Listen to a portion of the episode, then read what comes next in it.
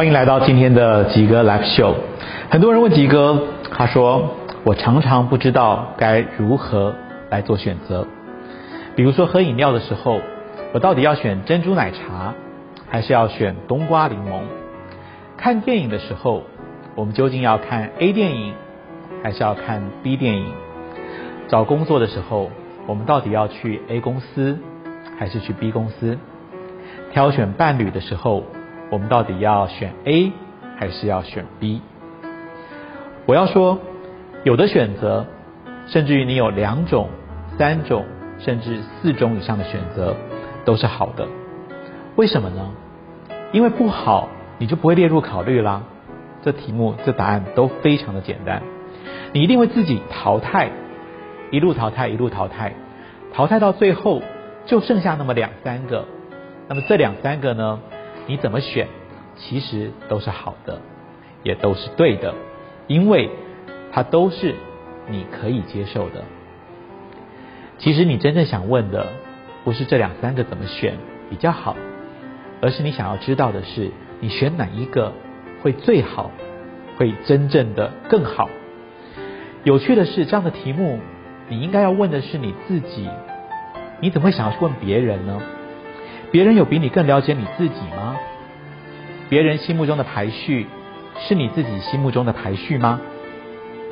为什么你要把你自己的喜好交给别人来做决定呢？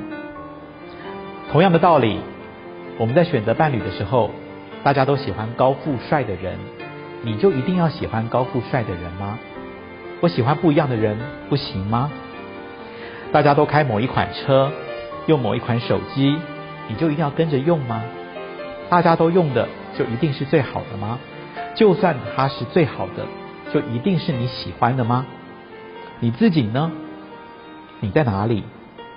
你的想法又是什么呢？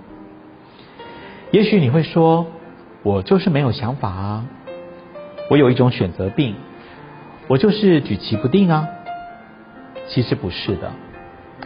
我举个例子，如果今天。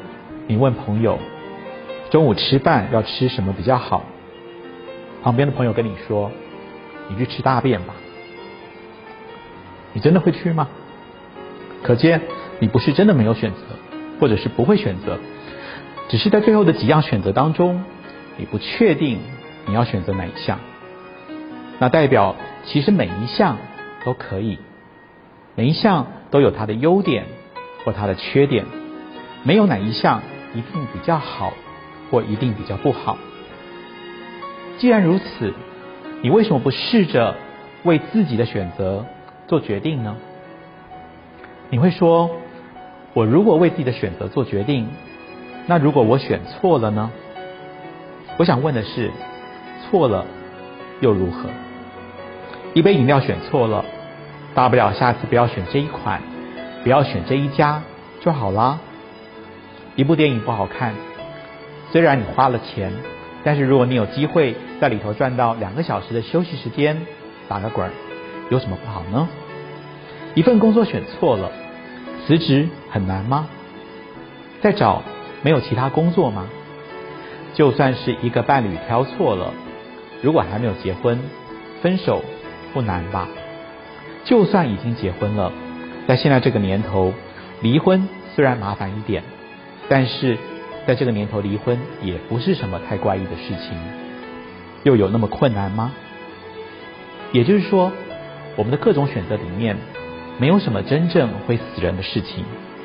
既然如此，我们又何必那么害怕来做选择呢？再说一次，不要轻易的把主导权交给别人，我们自己的人生，试着让我们自己来做决定。就从每天日常生活的小事开始。